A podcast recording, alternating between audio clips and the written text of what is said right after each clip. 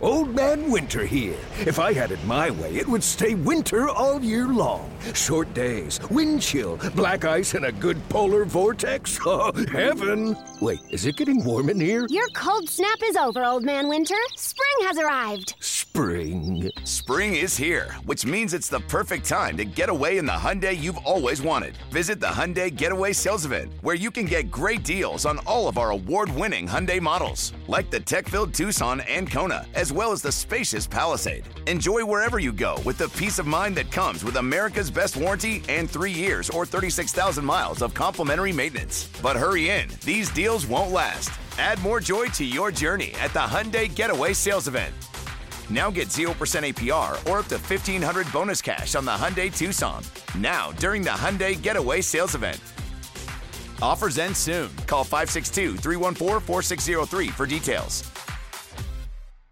¿Te preocupas por tu familia? Entonces, ¿por qué darles solo huevos ordinarios cuando pueden disfrutar de lo mejor? Eggland's Best, los únicos huevos con ese delicioso sabor fresco de granja, además de la mejor nutrición, como 6 veces más vitamina D, 10 veces más vitamina E y 25% menos de grasa saturada que los huevos regulares, además de muchos otros nutrientes importantes. Así que, dales los mejores huevos. Eggland's Best, mejor sabor, mejor nutrición, mejores huevos.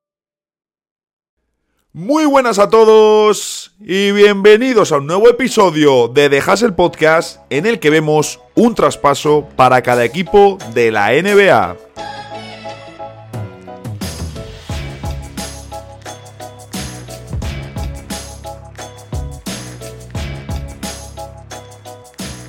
Este es uno de los episodios que más me gusta grabar, con muchísima diferencia respecto a otros del año.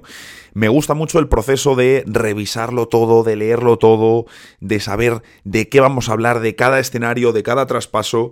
Y bueno, de hecho, aparte de que yo lo disfruto mucho, y este, este episodio en sí antes yo hacía este contenido, por así decirlo, en nba.com. Yo llegaba al deadline y hacía un artículo de un traspaso para cada equipo de la NBA, que no es que yo haya descubierto esta temática ni mucho menos, pero me encanta, me fascina y debo decir que el año pasado fue el episodio más escuchado de este podcast hasta bastantes semanas después, es decir, este fue uno de los primeros que tuvo unas cifras que yo hasta yo mismo me quedé sorprendido y se mantuvo ahí en el número uno durante durante bastantes, bastantes semanas.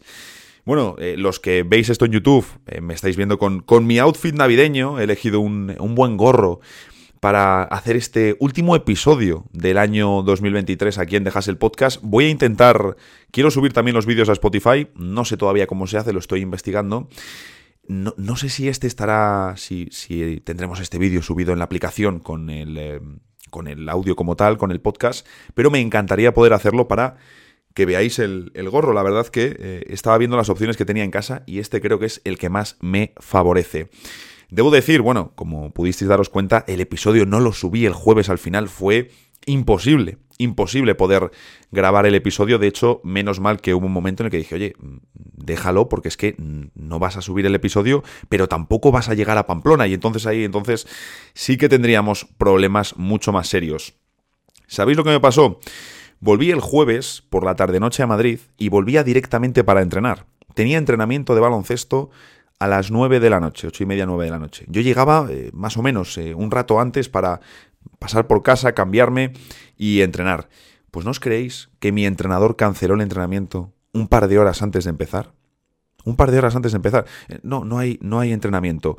Y era por, digamos, no ser un eh, número mínimo de, de, personas, que eso, bueno, luego es debatible, tampoco os voy a contar toda la película, pero debo decir como resumen, y esto lo, lo quería comentar porque seguro que más de una persona que está escuchando este episodio eh, le ha sucedido de cancelar entrenamientos por esto, sobre todo en periodos, eh, digamos, más vacacionales, o luego también porque sois entrenadores. Yo debo decir que estoy muy en contra, pero muy en contra, no es algo de ahora, es de siempre, del si no somos X mínimo número de personas, no se entrena.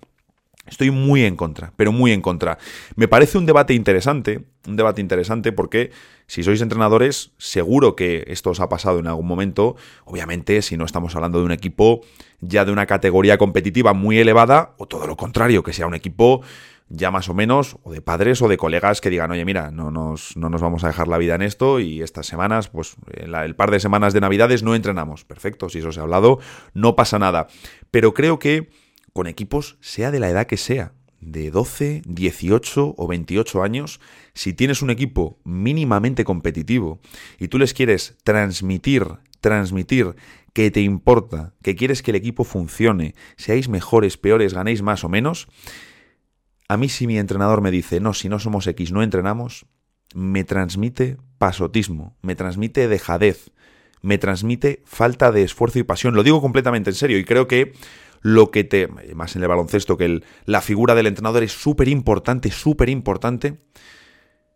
Es, es, clave lo que transmites como entrenador a tus jugadores. El, la sensación que les estás dando. Y a mí ya os digo, si un entrenador... No, es que si no somos X no se entrena. Ah, a mí no me gusta personalmente, pero bueno, ya os digo, volví el jueves por la noche y estuve tentado de grabar ahí rápido el jueves, nada más llegar, como me cancelaron el entrenamiento y además estaba muy enfadado. Pero eh, me serené y dije, bueno, vamos a prepararlo bien, ya para el lunes, eh, no quiero precipitarme y sacarlo ahora rápido para tener los dos episodios, para hacer dos episodios en la semana. Y menos mal, menos mal que no lo saqué porque bueno, en parte tuvimos el traspaso de OJ a Nunobi, que debo decir, si llego a grabar, una de mis ideas era grabar el jueves por la noche, publicarlo para que estuviese el viernes por la mañana, si hubiese quedado roto el episodio a las horas. A las horas, y eso hubiese sido incluso peor. Así que, menos mal, menos mal porque me he tenido que revisar bastantes cosas y cambiar del episodio. Soltada esta chapa de introducción, vamos a meternos de lleno con los traspasos de cada equipo, porque debo decir que ya tenía pensado dividirlo en dos partes, ¿de acuerdo? Vamos a dividir la parte de un traspaso para cada equipo en dos episodios. ¿Por qué? Porque el año pasado, que lo metí todo en un mismo episodio, tuve la sensación de que iba demasiado atropellado. Quedó un episodio largo, yo muy contento con el episodio, pero no tenía todo el tiempo que me hubiese gustado para hablar y detallar cada escenario de traspaso. Así que en este, pues muy sencillo, vamos a dividir a los equipos de la NBA en dos grupos como ya hicimos con los problemas. Vamos a coger a los malos equipos de la NBA en el episodio de hoy y vemos su traspaso y el jueves en el próximo episodio tendremos un traspaso para cada franquicia que este año es buena en cuanto a rendimiento. ¿Qué ocurre? Que hay muchos más equipos buenos que malos, como ya vimos en ese episodio, y aún así me voy a portar bien y equipos, bueno, los Clippers se merecen de lleno estar. Claro, si dejase fuera a los Warriors habría argumentos para dejar también fuera a los Suns.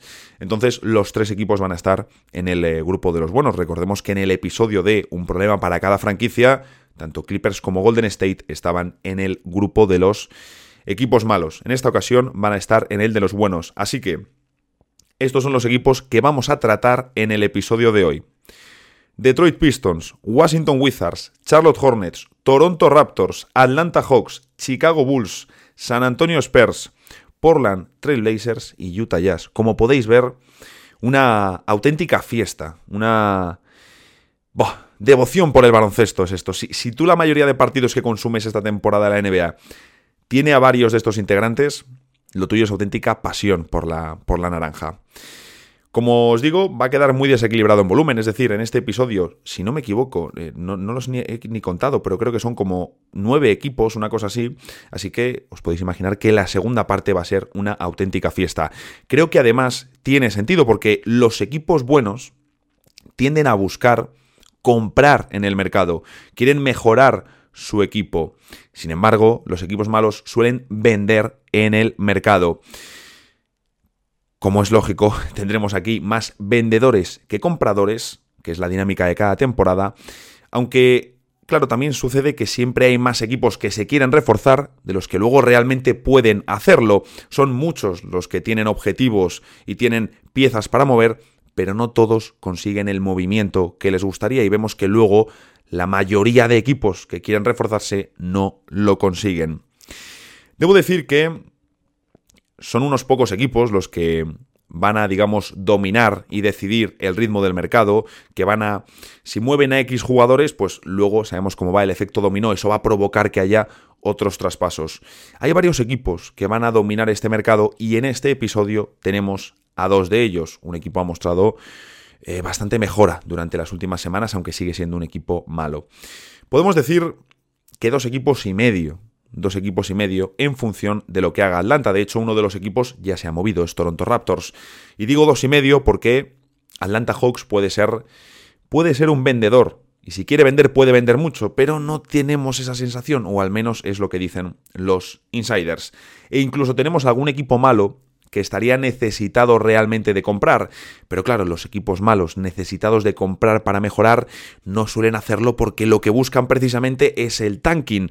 Y si acaso lo que hacen es vender todavía más para ser todavía peores y quedar peor en la clasificación, si es que eso es posible. Vamos a comenzar con Detroit Pistons. Detroit Pistons es precisamente uno de esos casos diferentes en los que tenemos a un equipo del fondo pero que necesita comprar o que le vendría bien comprar tanto para mejorar y que no estallen. Cuando grabo ya han cortado su racha de derrotas y han conseguido un triunfo. Vamos a ver cómo evolucionan en las eh, próximas semanas, pero también de cara a ilusionar. Porque leía, por ejemplo, muchas comparativas con San Antonio Spurs, con el récord, con las sensaciones que dejan. Vale, sí, perfecto. Primero, tú has tenido la racha. Es decir, el que tiene la racha eres tú. Eso es algo que hay que considerar, porque eso queda en los libros de historia. Y segundo, los San Antonio Spurs tienen a Víctor Buenbañama. Es que no hay mucho más, no necesitas más motivos para ilusionar a tu afición. Aunque el equipo sea una castaña y jueguen fatal, tienes a Víctor Buenbañama, es un motivo suficiente como para ilusionar a las masas. Bien, Detroit tiene activos, pueden hacer movimientos y Troy Weaver ha hablado incluso de hacer un splash en el mercado, un movimiento que sorprenda y que realmente le permita al equipo mejorar en el tramo final de temporada. Se les había vinculado, por ejemplo, con OG Anunobi, como a la mitad de la liga, o incluso con Tobias Harris. Cuidado aquí porque se ha hablado también, lo hemos comentado, que Filadelfia está recibiendo muchas llamadas preguntando por Tobias Harris, pero que solo harían el movimiento si les permite un traspaso donde reciban a una pieza mejor. También incluso Miles Bridges, que lo cierto de estos tres nombres, quitando a Nunobi, pues de Tobias Harris y Miles Bridges es bastante más realizable el traspaso de Miles Bridges, lógicamente. Necesitan puntos, necesitan anotación a los Pistons, les vendría muy bien gente que pudiese ayudar, ayudar con la anotación a Kate, a Kate Cunningham y a Bojan Bogdanovic. Sobre todo que viniese un jugador que pueda lanzar mucho desde el perímetro. Por dar nombres de jugadores que encajarían tanto en posición, voy a cerrar el WhatsApp que si no me van a llegar las notificaciones y me van a saltar aquí el, el ruidito este. En fin, nombres, por ejemplo, Keldon Johnson tendría sentido, John Collins, que dices, bueno, a lo mejor podría tener sentido, no me encaja tampoco demasiado, en verano podrían haber ido a por él, pero bueno, es una opción, ¿eh? Yo no digo que sea mi favorita, pero cuando miraba, he hecho, he hecho más scouting con esto, con eh, los traspasos esta vez, que nunca en mi vida. La cosa sería que bueno, se habla de que San Antonio está dispuesto a dar a Keldon Johnson. Si San Antonio está dispuesto, oye, a mí me encajaría. ¿Qué podría ser un eh, traspaso? Pues, por ejemplo, por ejemplo, podríamos ver un movimiento en el que Joe Harris, Killian Hayes y la primera ronda de 2025 de Detroit sin protección se marchasen a San Antonio. Me decís, oye, a lo mejor es demasiado valioso, ¿no? Dar la primera ronda de 2025 desprotegida por Keldon Johnson. Bueno, a ver, es que estás llevándote a Killian Hayes, lo que no sé si es positivo o negativo para San Antonio. Habría que ver qué uso le daría a San Antonio pero, oye, si lo que quiere Detroit es dar un paso al frente, su primera ronda de 2025 es un activo muy jugoso, muy jugoso. Claro, ahí tienes que confiar en que el equipo realmente va a pegar un cambio de esta a la próxima temporada. ¿Sabemos si ese es el caso? Pues probablemente no. Ahí a lo mejor te interesa meterle una protección, aunque sea al top 3, por si acaso. Pero que el Don Johnson lo cierto es que le vendría muy bien a Detroit para añadir poder anotador en eh, las alas, que es algo que necesitan claramente. Yo debo decir que no entiendo el interés de San Antonio en mover a Keldon Johnson, porque, bueno, lo entiendo si quieren tirarse al tanking de forma exagerada y seguir acumulando activos. En parte lo puedo entender, en parte lo puedo entender, pero claro, ¿qué pretende sacar por Keldon Johnson? No entiendo muy bien, no o sea, ya os digo, no entiendo muy bien. Y claro, si te vas, por ejemplo, a por un playmaker, le vas a poner de uno de verdad y vas a mandar a Jeremy Sosan a su puesto original, por así decirlo? ¿O pretendes seguir con Sosan el resto de temporada porque es la forma en la que vas a seguir perdiendo partidos? Es complicado el tema de San Antonio porque si das aquel Don Johnson y quieres algo a cambio, pues una primera ronda puede ser lo que mejor te venga. Y esa primera ronda de Detroit serviría, quito el WhatsApp y me dejo el móvil con notificaciones activadas, en fin. Esa primera ronda de 2025 de Detroit te permitiría acumular activos de cara a una potencial llegada de Cooper Flag. Así que ahí lo dejamos. Jugadores que más opciones tienen de salir de Detroit. Para mí hay dos nombres muy claros, Bojan Bogdanovic y Isaiah Stewart. Isaiah Stewart es más un enforcer que otra cosa y tampoco destaca demasiado por su tamaño. Yo no me fío de Isaiah Stewart, digamos, como para ficharle y que sea mi pivot de banquillo en un equipo de playoffs. Yo es algo que no haría. Ahora, también entiendo que si no tienes más opciones en tu banquillo, no hay ningún jugador fiable, entiendo que te vayas a por él. De todos modos, sabemos que Bojan Bogdanovic es la gran pieza que tienen los Pistons para vender. Entonces, como hemos comentado, una posible compra de Keldon Johnson, dando un base que además, oye, pues así puedes potenciar a Jaden Ivey, puedes potenciar a otros jugadores que tendría más sentido sobre Killian Hayes, un traspaso de salida para Bojan Bogdanovic, que sería Bojan Bogdanovic a Orlando y a Detroit se irían Jonathan Isaac y la primera ronda de Denver de 2025. En este caso, igual acumulando activos de cara a un draft que se supone va a ser importante. Es cierto que en este caso Detroit perdería al gran anotador que ayuda a Kate Cunningham, con lo cual Kate Cunningham lo mismo eh, entra en depresión o le, o le, sucede algo si ven que traspasan a Bojan Bogdanovic, porque Detroit es vigésimo noveno en acierto en triples.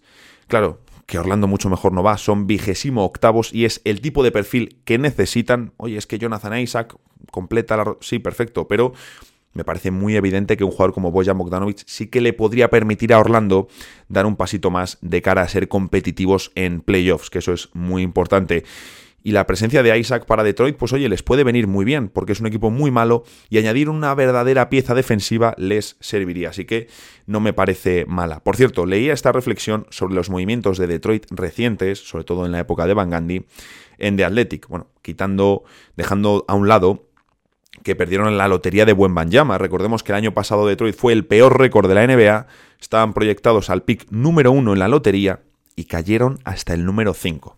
Bien, una pequeña recapitulación de lo que han sido algunos movimientos de los últimos años del equipo que le hemos visto, bueno, una racha absolutamente infame. En 2015 su decisión en el draft estaba entre Stanley Johnson y Devin Booker. Todos sabemos a quién seleccionaron y a quién no seleccionaron. En 2018 eligieron a Henry Ellenson, que pocos años después ya estaba fuera de la NBA. En 2017 eligieron a Luke Kennard, mientras que su otra opción era Donovan Mitchell. Y luego, por ejemplo, el pick que enviaron a los Clippers en el traspaso de Blake Griffin, que debo decir, yo soy muy fan de Blake Griffin y especialmente muy fan de la etapa de Blake Griffin en Detroit, pero nadie entiende todavía para qué los Pistons hicieron el traspaso por Blake Griffin. Ese pick, ese pick que Detroit envió a los Clippers, luego fue Miles Bridges, que lo traspasaron a Charlotte por Sei Gilgeus Alexander en la noche del draft. Es decir, podemos acumular muchas muy malas decisiones de Detroit durante los últimos años, durante la última década, desde hace mucho tiempo ya en la franquicia de Michigan. Vamos con los Washington Wizards, que también tienen a bastantes jugadores disponibles. Si miramos su plantilla, hay unas cuantas piezas que, oye, tiene sentido para los Wizards dejar salir y que tiene sentido que esos jugadores también quieran salir de Washington. Sobre todo tenemos a Kyle Kuzma, Tyus Jones, Daniel Gafford, Denny Abdilla o Cory Kispert. Yo entiendo que Cory Kispert te lo vas a quedar, entiendo que Denny Abdilla todavía sí, pero yo ya lo comentamos cuando renovó, que me sorprendería mucho, de hecho no creo que vaya a terminar su contrato en Washington. Y Tyus Jones, Tyus Jones, el equipo que se lo lleve, sobre todo como sexto hombre, va a añadir una pieza fiable, fiable, fiable para los playoffs de un nivel espectacular. También entiendo que Jordan Poole está en espera y que cuando, va, y que cuando se dé su traspaso no debería ser ni mucho menos en este deadline. De todas estas piezas, quitando que Tyus Jones es un especialista brutal y demás, Kyle Kuzma es la mayor pieza, la pieza más grande de todas, la más importante y además una pieza muy traspasable porque aparte del de la ganancia de confianza, de ese rol protagonista que ha tenido en Washington. Y oye, que él ha rendido, podemos decir que ha funcionado a buen nivel. Lo que pasa que los Wizards, pues son un equipo eh, pobremente construido, vamos a decir, ¿no? Pero lo cierto es que Kyle Kuzma, hablamos de un jugador que ha firmado un contrato de, cuando renovó con los Wizards el pasado verano, 90 millones en cuatro años. Es decir, una media de 22,5 millones con un contrato decreciente. Kyle Kuzma, en la 2026-2027, con 31 años, cobrará 19,4 millones. Esto le convierte en uno de los aleros de mejor contrato en relación a su producción. ¿Qué ocurre? La pregunta con Kuzma es cómo se adaptaría a un rol de menos protagonista en un equipo donde no le van a demandar un rol quizás tan alejado de un primer plano como el que tenían los Lakers campeones, pero ni mucho menos va a ser un papel como el que tienen los Wizards. Entonces, tenemos que ver esa transición de Kuzma a un papel menos protagonista, pero en un equipo mucho mejor posicionado. Traspaso muy sencillo a un equipo que ya mostró interés en Kyle Kuzma, un equipo donde tenía muchísimo sentido la llegada de OJ Anunobi y que por supuesto pues no le van a recibir.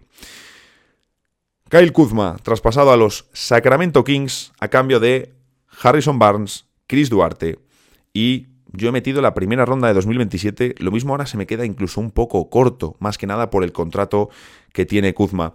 Y esto es una cosa que al final tenemos que entender que en la NBA actual y con el nuevo CBA sobre todo, que esto es clave y lo condiciona todo, lo condiciona todo, recibir un contrato tan amigable es una bendición. Que luego a lo mejor ese jugador no consigue el rendimiento que esperabas. Bueno, pero tienes esa pieza salarial para el año que viene volver a moverle. Y con una pieza salarial como es Kyle Kuzma de 20 millones, 22 millones, un contrato decreciente y el rendimiento que te ofrece, hombre, es una manera mucho más fácil de llegar a un jugador superior que si tienes a Harrison Barnes en plantilla. Por lo tanto, me parecería un movimiento muy interesante de Sacramento si no encuentran un alero que les encaje más a nivel defensivo. Y desde luego yo hacía antes este movimiento que irme a por Zach Lavin.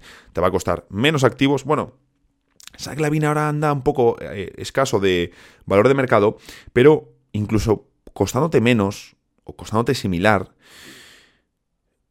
vas a meter menos salarios. Y eso también ayuda mucho a tu equipo.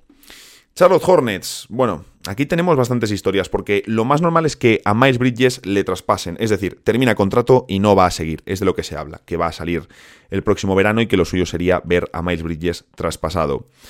También lo importante, y esto hay que destacarlo, es que según Hoops Hype va a haber cambios en la front office de Charlotte.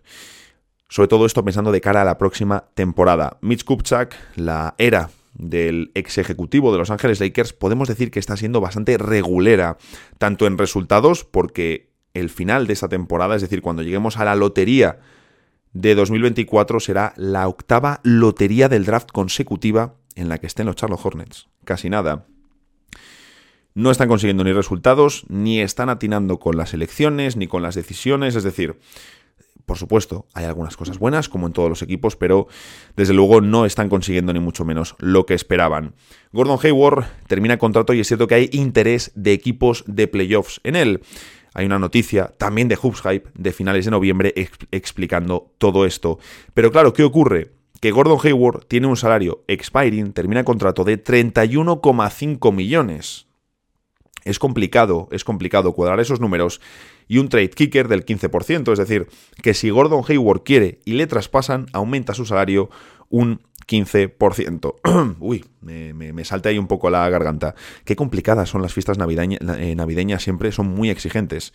En fin, Complicado mover a Hayward, se habla también de una posible rescisión de contrato en febrero, que ahí sí que habría bastantes equipos interesados, pero claro, yo entiendo que no vas a mover una masa salarial enorme por un jugador que termina contrato y que además es reincidente de lesiones. Yo lo que tengo ganas de ver es a Gordon Hayward a partir del próximo verano firmando contratos más bajos y pudiendo ayudar a equipos realmente competitivos. ¿A quién pueden mover? Al amigo Terry Rosier. Esto sería realmente impresionante. Bueno, me acaba de... Mm, ¿Os podéis creer? Eh, no me había dado cuenta. Eh, terrible, me acaba, de, me acaba de reventar un traspaso que había puesto y no me había dado cuenta al revisarlo de que había puesto aquí a Emmanuel Quickly. Pues nada, ese traspaso se queda fuera. Claro, había realizado un traspaso en el que eh, los Hornets movían a Quickly y a Evan Fournier para hacerse con Terry Rossier. Y ya hablábamos, yo aquí ya tenía apuntado lo de, oye, eres los Knicks, no estás priorizando a la figura de Quickly, pues oye, a lo mejor te interesa moverle porque termina el contrato y está demandando un pastizal, que es lo que ha terminado sucediendo. Por si acaso me había apuntado otro, que digamos también es más simple y tiene sentido, de nuevo con Terry Rossier como centro para los Charlotte Hornets, y sería enviarle a Miami Heat a cambio de Kyle Lowry, la primera ronda de 2024 de Miami y la primera ronda de 2028 protegida al top 10. Terry Rossier es uno de los jugadores de mejor rendimiento entre los guards, además muy adaptable a un rol en el que juega con un playmaker principal al lado, como la Melo Ball, o asumiendo él mayores dosis de balón. Y un contrato además también muy interesante. Me gustaría verle en Miami y les permitiría a los Heat dar un pasito más de cara a playoffs, porque lo que peor llevan con diferencia es el puesto de base para la postemporada. Toronto Raptors, aquí como os podéis imaginar, eh, he cambiado todo lo que tenía apuntado. Tenía apuntado, fijaros, esto lo había hecho durante la semana, lo terminé el jueves, el viernes por la mañana estuve también un ratito preparándolo. Me puse que tenían sentido para los Raptors cuando negocien o cuando negocian con los equipos, sobre todo con OG Anunobi y con Pascal Siakam, que, les que tendrían sentido para ellos. Keegan Murray, aunque no entendería que los Kings le soltasen salvo que realmente estén recibiendo un all-star muy diferencial. Jaras Walker, el jugador de Indiana Pacers, que no está teniendo muchos minutos, el rookie, y que ya parecía uno de los favoritos de Toronto para el draft. Malcolm Brogdon, a un precio razonable, e Emmanuel Quickly le tenía aquí apuntado. Perfiles diferentes, pero que encajaban en lo que estaban buscando. Bien. La cuestión es, Old Man Winter here. If I had it my way, it would stay winter all year long. Short days, wind chill, black ice, and a good polar vortex. Oh, heaven! Wait, is it getting warm in here? Your cold snap is over, Old Man Winter. Spring has arrived. Spring. Spring is here, which means it's the perfect time to get away in the Hyundai you've always wanted. Visit the Hyundai Getaway Sales Event, where you can get great deals on all of our award-winning Hyundai models, like the tech-filled Tucson and Kona, as well as the spacious Palisade. Enjoy wherever you go with the peace of mind that comes with America's best warranty and three years or 36,000 miles of complimentary maintenance. But hurry in, these deals won't last. Add more joy to your journey at the Hyundai Getaway Sales Event. Now get 0% APR or up to 1500 bonus cash on the Hyundai Tucson. Now, during the Hyundai Getaway Sales Event. Offers end soon. Call 562 314 4603 for details. With the Lucky Land slots, you can get lucky just about anywhere. This is your captain speaking. Uh, we've got clear runway and the weather's fine, but we're just going to circle up here a while and uh, get lucky. No, no, nothing like that. It's just these cash prizes add up quick. So I suggest you sit back, keep your tray table upright, and start getting lucky. Play for free at LuckyLandSlots.com. Are you feeling lucky? No purchase necessary. Void where prohibited by law. 18 plus terms and conditions apply. See website for details. Un traspaso en el que ganen los Raptors desde su perspectiva. ¿De acuerdo? No es sacamos a Nunobi, sacamos a Siakam, X rondas, X jugadores. No, yo quería pensar un traspaso en el que el equipo protagonista saque algo de rédito. Que a veces cuando eres un equipo vendedor, a veces mal vendes a algún jugador y tal, pero es luego la realidad de la liga. Pues bien, para realmente analizar el caso de los Toronto Raptors, había una pregunta clave de fondo y es, ¿cuál es su dirección? Es decir, ¿hacia dónde van los Toronto Raptors? Bueno, pues si teníamos dudas, ahora lo han dejado todo muy claro. La salida de Anunobi y la potencial salida de Pascal Siakam, que debería ser el próximo en salir traspasado, nos deja muy claro que los Raptors tienen su dirección ya definida. Scotty Barnes es el centro del equipo, algo que ya sabíamos, y todo se va a construir en torno a su figura. Si lo pensáis, OG Anunobi, por fit deportivo y por edad, encaja junto a Scotty Barnes. Pero podía salir gratis en verano y para no arriesgarte a eso, un jugador que está muy codiciado, o que estaba muy codiciado en el mercado NBA, pues oye, sacas a dos jugadores, que son dos jugadores que además, Quickly, muchas ganas de verle junto a Scotty Barnes, porque sí que en los Knicks teníamos esa sensación de que estaba jugando enjaulado por la presencia de Jalen Branson. Y luego RJ Barrett, vamos a ver, vamos a ver RJ Barrett. Tengo la sensación de que eh, estoy leyendo mucho, no, Toronto ha ganado el traspaso por goleada. Bueno, ellos no han recibido primera ronda porque reciben a un Emmanuel Quickly al que le van a meter un salario muy elevado, mínimo 25 millones de dólares. Sabemos que además en Toronto los impuestos son más altos, así que no me extrañaría ver una subida respecto a esos 25 millones y que termine firmando 30 o 30 y pico anuales para poder equilibrar esa diferencia que le podría ofrecer otro mercado con menos impuestos. Y luego RJ Barrett RG Barrett, eh, vamos a ver, porque es un jugador que puede aplicarse mucho en defensa, no es un stopper o un jugador del nivel de OJ Anunobi atrás. Y luego como anotador sabemos que no es un gran tirador de tres y que además es inconsistente y que sobre todo lo que hace es penetrar por la izquierda. Entonces, eh, no es, digamos, el jugador más eh, versátil como anotador ni el más dominante en las dos o tres cosas que mejor se le dan.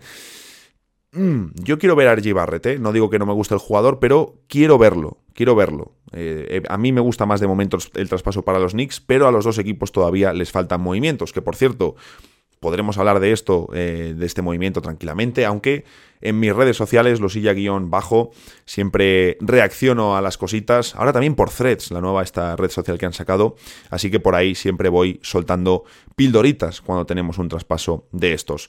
Volviendo a los Raptors, Ahora toca escuchar ofertas por Pascal Siakam. Tú ya has definido tu dirección. Y hay otro concepto clave y es que Toronto no quiere hacer una reconstrucción completa. Ellos quieren seguir compitiendo mientras reconstruyen. Perfecto. Es el momento de mover a Pascal Siakam. Y me, me, he apuntado dos opciones. Una que considero más realista, como es Indiana Pacers. Sabemos del interés de los Pacers en Siakam. Eh, también lo comentaremos luego, Atlanta Hawks es otro equipo que ha llamado mucho preguntando por Siakam y que les hemos visto muy cerca. Y de hecho pensábamos incluso que Siakam iba a comenzar esta temporada en Atlanta Hawks, sabemos que Indiana es uno de esos equipos que está ahí, pues podemos ver un traspaso en el que a Indiana se marcha Pascal Siakam y a Toronto llegan Buddy Hill, TJ McConnell, Jordan Embuora, la primera ronda de 2024 y luego si hiciese falta la primera ronda de 2028 donde habría que negociar una protección seguro, porque recordemos, si Acam termina contrato y te va a tocar meterle dineral. Tengo otro mm, traspaso apuntado que es más, digamos, por dejarse llevar, por la euforia del momento, por decir, oye, un equipo que nos está gustando tanto, que está tan arriba, que lo está haciendo tan bien, que tiene ya una serie de elementos que les convierten en un equipo realmente poderoso, si tuviesen esto, ¿qué serían ya este año? ¿En qué grado de candidatos les tendríamos que valorar si Pascal Siakam se uniese a Oklahoma City Thunder? Y podría ser un traspaso centrado en las rondas del draft, al igual que Toronto ha priorizado el recibir jugadores en la salida de Ojean Unobi, un jugador por el que estaban recibiendo ofertas de muchas primeras rondas en los últimos meses, en el movimiento de Siakam sí que podrían priorizar recibir rondas y Oklahoma podría enviar contratos, algunos un poco feos, para precisamente decir, oye, pues justificar el que te demos más rondas del draft y el que no toquemos a ninguno de los jugadores importantes de nuestra rotación.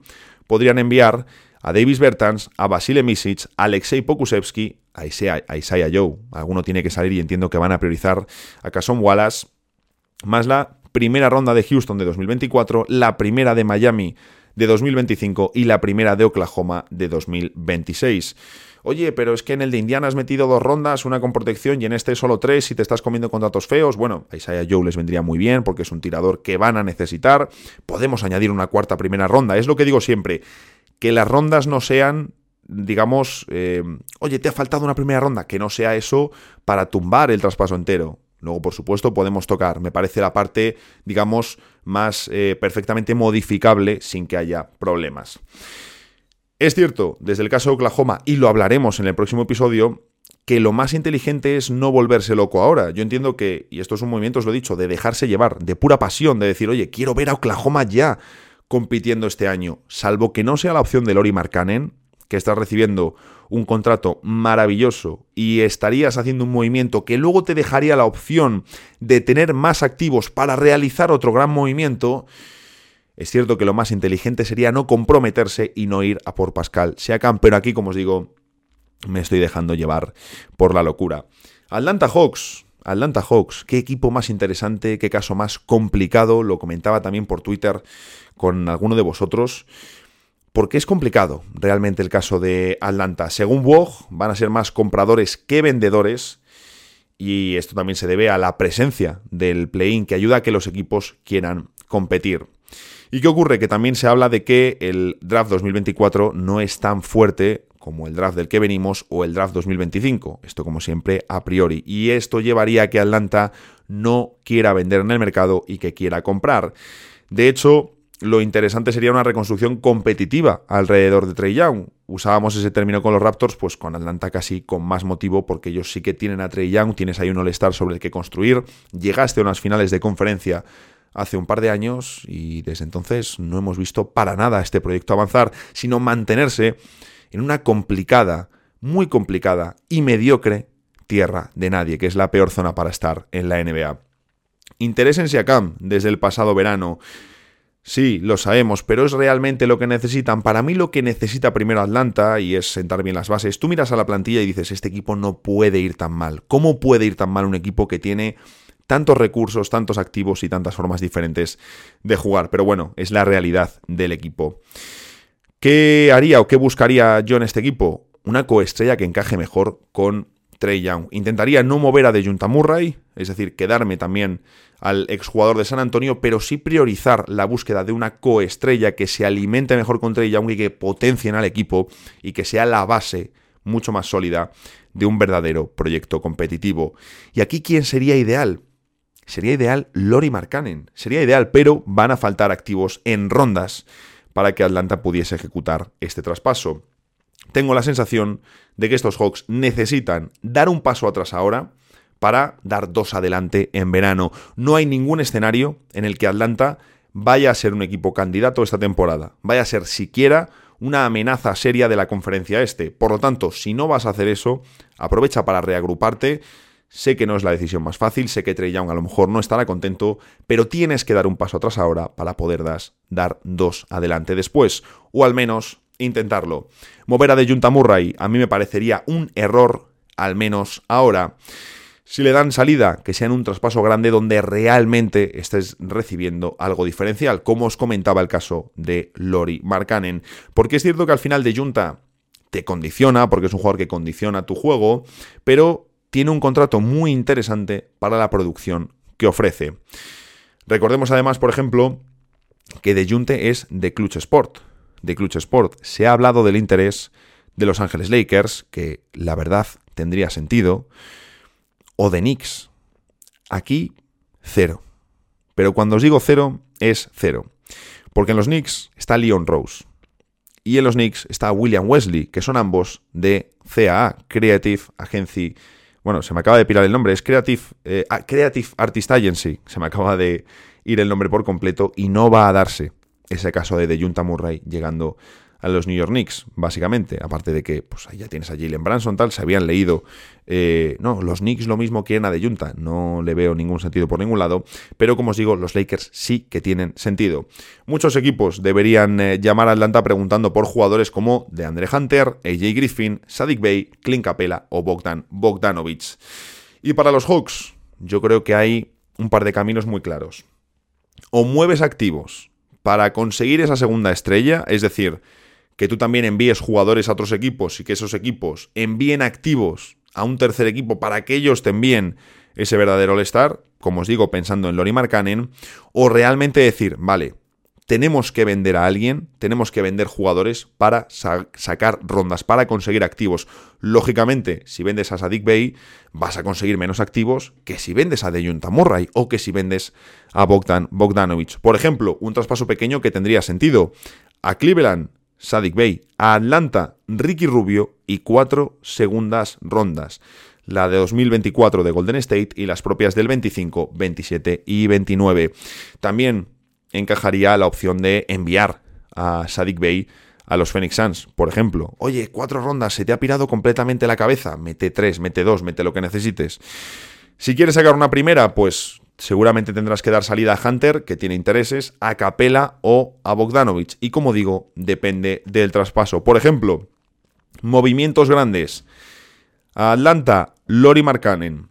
A los Sixers de Junta Murray y a Utah Marcus Morris, AJ Griffin, la primera ronda de 2024 de los Kings vía Atlanta, la primera ronda de 2026 de Oklahoma, de Oklahoma, Houston o Lakers, que estaba vía Sixers, perdonadme, la primera de 2028 de los Clippers, que viene de los Sixers, y la primera de 2030 de los Sixers también. Yo entiendo que aquí Filadelfia tendría que ser el equipo que más rondas da, porque estás cambiando a Marcus Morris por Junta Murray y Atlanta ya está dando a Junta Murray para conseguir a Lori Markkanen. Entonces creo que ahí es donde habría que hacer el equilibrio de rondas. Y creo que este es un traspaso que, oye, tiene sentido, pero bueno. También tenemos la alternativa metiendo a Capela. Metiendo a Capela, porque recordemos, Atlanta ha renovado a Kongu, lo suyo es que en algún momento le den ese puesto de pivot titular, y oye, pues tendría sentido. ¿Cómo podrías hacerlo? Pues claro, si haces eso, dejas a Junta Murray en tu equipo, pero claro, tienes que gastar más en rondas para justificar que te saques a Mark Cannon dando a capela en vez de dar a Junta Murray. Y en este caso, ¿cómo lo podríamos hacer? Pues con los Memphis Grizzlies, que los Memphis Grizzlies les vendría muy bien, muy bien un pivot de cara a playoffs.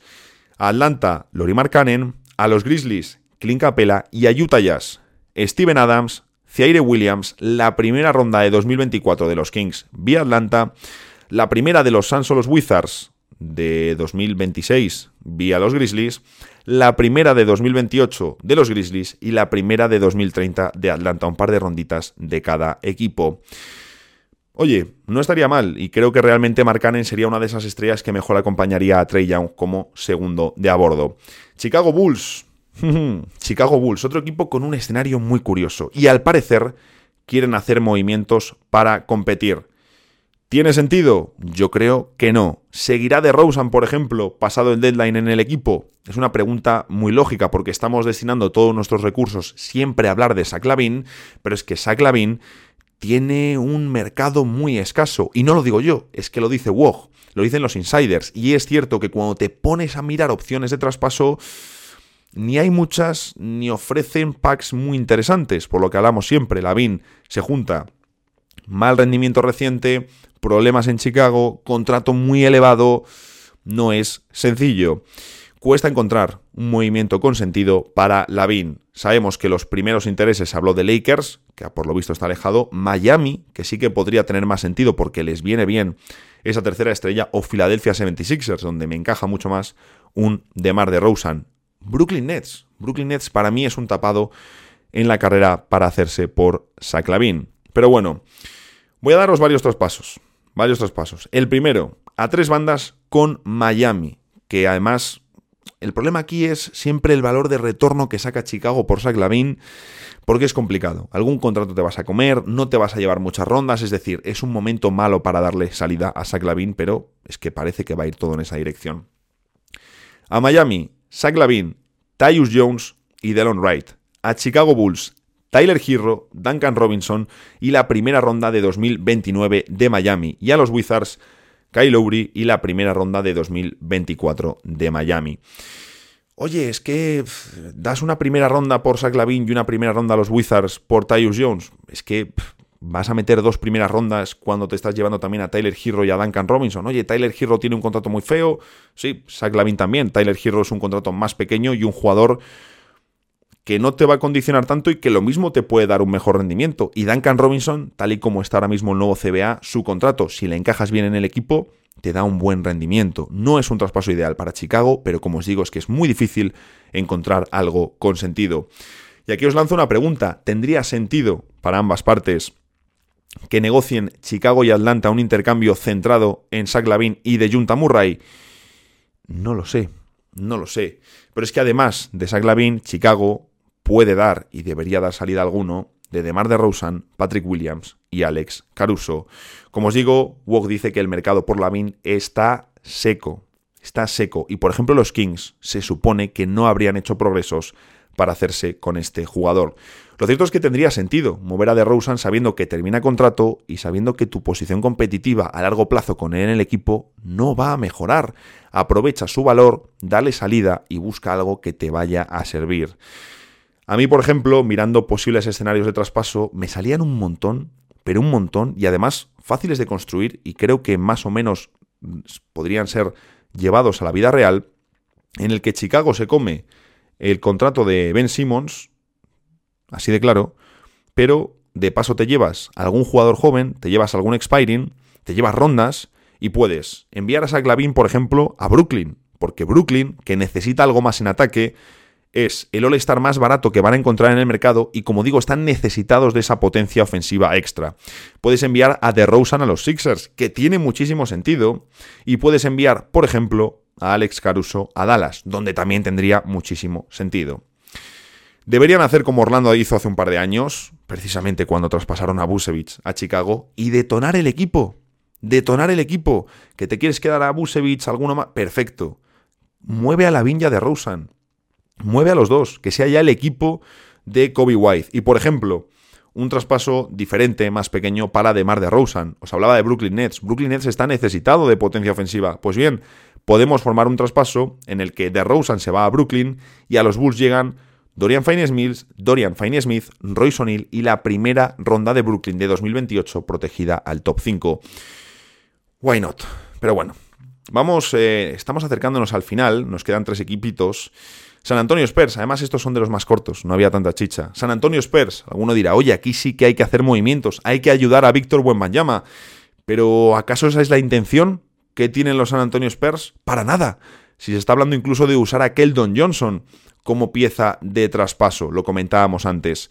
Y aquí planteo una duda. Oye, ¿tendría sentido usar a Keldon Johnson como pieza para traer de vuelta a De Junta Murray?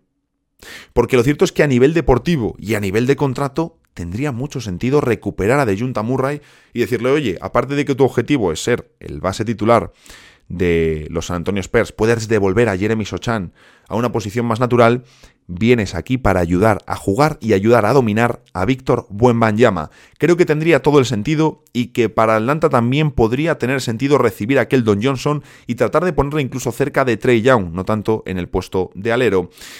Pero es cierto que la salida de Deyunte de San Antonio fue rara y también ha hecho declaraciones extrañas desde entonces, así que me sorprendería que le viésemos volver, pero creo que tiene todo el sentido desde un punto de vista deportivo. ¿Hay algún traspaso para que San Antonio mejore? Lo cierto es que los traspasos más lógicos para San Antonio son los de vender jugadores, porque es su objetivo. Su objetivo no es competir, su objetivo es tanquear. Y para eso, el movimiento más fácil es mover a Chedi Osman, un alero de más de 2 metros, que tira mejor que la media de la liga y que te va a servir para apuntalar rotaciones. Por ejemplo, puede irse a Boston 6,7 millones, por cierto, de contrato expiring. Es que es un alero correcto y que te va a mejorar seguramente lo que tienes. Se puede ir a Boston a cambio de cuatro jugadores de bajo salario. Osei Brissett, Sby McCaulick, Lamar Stevens y Dalano Banton, más la segunda ronda de San Antonio de 2024, que les podría interesar recuperar los derechos completos, aunque es cierto que está protegida. ¿Que hace falta una segunda ronda más porque algún equipo está compitiendo como Golden State por llevarse al turco? Lo hacemos, no hay problema. Creo que tiene sentido y de nuevo, Osman no es ninguna locura, pero te va a venir bien. Es un jugador que puede apuntalar y mejorar lo que ya tengas en la rotación. Portland Trailblazers, eh, sabemos que tienen varios jugadores, digamos, bastante movibles y hay dos que destacan por encima del resto. Jeremy Grant, que es el jugador más interesante a nivel de capacidad diferencial para cambiar y mejorar un equipo, con un contrato no tan terrible como el que parecía, y ahí soy yo el primero que tiene que comerse sus palabras, lo hemos comentado en alguna ocasión. Es cierto que es un contrato muy largo, pero mirando ahora la cantidad anual, sin ser tampoco ahora una ganga, lógicamente tampoco es tan terrible el contrato de Jeremy Grant. Deberían mover también a Malcolm Brogdon, pero como os digo, Jeremy Grant es el que tiene una mayor capacidad diferencial de cara a playoffs. Y aquí el traspaso, muy sencillo a Dallas Mavericks.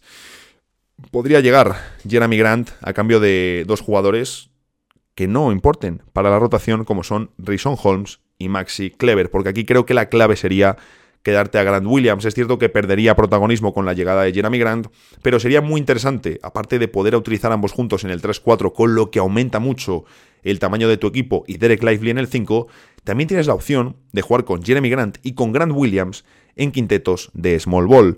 Eso sí, estás mandando el contrato de Rison Holmes, estás mandando el contrato de Maxi Clever. Vas a tener que pagar en primeras rondas. Entiendo que la primera de 2025 desprotegida iría 100%, pero lo más probable es que la primera de 2028 también tendría que entrar. Ahí podemos meterle una protección al top 5 para cubrirse las espaldas los Dallas Mavericks, más que nada. Pero ojito Dallas, si añadiese a Jeremy Grant, porque Dorian Finney-Smith es un buen añadido, pero si metes a Jeremy Grant y Kyrie Irving, vamos a ver si puede recuperar ahí, cuidado, ¿eh? Jeremy Grant estarías metiendo un alero con físico, que es justo lo que siempre digo que le falta a este equipo, ese tipo de alero, es lo que justo le falta a Dallas Mavericks. Y vamos a terminar con Utah Jazz, un equipo que es bastante interesante porque claramente claramente es un equipo vendedor. Y cuando digo vendedor es que tienen muchas opciones para vender. Eso sí, la clave y desde donde parte todo es Lori Markkanen. ¿Les interesa soltarlo? Pues bueno, depende de la dirección y hacia dónde vayan los Utah Jazz. Si no vas a mejorar el próximo verano, traspasa a Lori Markkanen y saca todo lo que puedas. Si no, luego le vas a renovar, va a cobrar 40 millones y ahí ya no será exactamente lo mismo. Como os digo, hay dos opciones. En el caso de que decidiesen traspasar a Lori Markkanen, que yo tal y como funciona la liga, no descarto nada. Puedes hablar con Oklahoma y que te inflen a rondas, más un Osmane Dieng de turno, algún jugador así, y en ese escenario Utah se convertiría en el nuevo Oklahoma City Thunder de la NBA por las rondas que ya tenían de otros movimientos y añadir las de la salida de Markkanen, o hablar con un equipo tipo Sacramento, que para mí están, vamos, imagino que habrán contactado con Oklahoma preguntando por Mark Cannon, ofreces a Keegan Murray y rondas. Oye, pero ¿te interesaría quedarte aquí? Ostras, sí, pero es que con Lori Markkanen volvemos a lo mismo. Aquí estamos hablando ya de añadir bichos, de añadir a los animales más diferenciales de toda la NBA. Lori Markkanen está muy arriba en esa lista. Les vendría muy, pero que muy bien. Bueno, Sacramento, Oklahoma o cualquier equipo que pueda hacerlo, como si es Indiana Pacers. También sabemos que tienen otros jugadores a los que pueden vender. Jordan Clarkson, Colin Sexton, es decir, Utah puede ser uno de los grandes vendedores, incluso tal en Horton Tucker si algún equipo quiere añadir algo de profundidad en su puesto de base. Pero a mí en especial hay un jugador al que ya viendo que Utah no va a ser un equipo competitivo, me encantaría ver salir traspasado como es Kelly Olinik. Termina contrato, es expiring y sabemos que va a tener a bastantes equipos de playoff interesados en él. Se habla de Boston. Boston a nivel salarial lo tiene más complicado para cuadrar el traspaso, pero hay un equipo donde encaja un montón Olinic, que ya se les ha vinculado en alguna ocasión en años anteriores, como son los Golden State Warriors. Me encantaría ver a Olinic traspasado a Golden State a cambio de Gary Payton II, la segunda ronda de Atlanta de 2026 y si hiciese falta la segunda ronda de 2029 de los Warriors. Me encajaría mucho y además sabéis que lo comento, oye, en Golden State, en en Utah me falta, perdón, en Utah, en Golden State me falta algo de tamaño, me falta un interior más, me podréis decir, oye, está Jackson Davis, el rookie que lo está haciendo muy bien. Es cierto, ahora, ¿Golden State va a ir con eso para los playoffs? No lo sabemos, yo solo lanzo la pregunta. Así que bueno, hasta aquí queda el resumen, el resumen no, la primera parte de un traspaso para cada equipo que fijaros, el año pasado fue un episodio de una hora o así haciendo todos los equipos y este año llevamos 50 minutazos, 50 minutazos solo con 9. Madre mía, no me quiero imaginar cuánto va a durar el episodio del jueves. Pero bueno, en fin. Desde aquí, eh, espero que hayáis tenido una muy buena noche vieja. Yo, según cierre esto, me bajo a tarde vieja a celebrar el cierre del año. Así que solo puedo desearos una... Bueno, que hayáis tenido un muy buen final de año, una muy buena entrada que eso siempre es importante y por supuesto que sigamos compartiendo aquí juntos otro año más. Así que nada, nos vemos el jueves en el próximo episodio de Dejas el Podcast.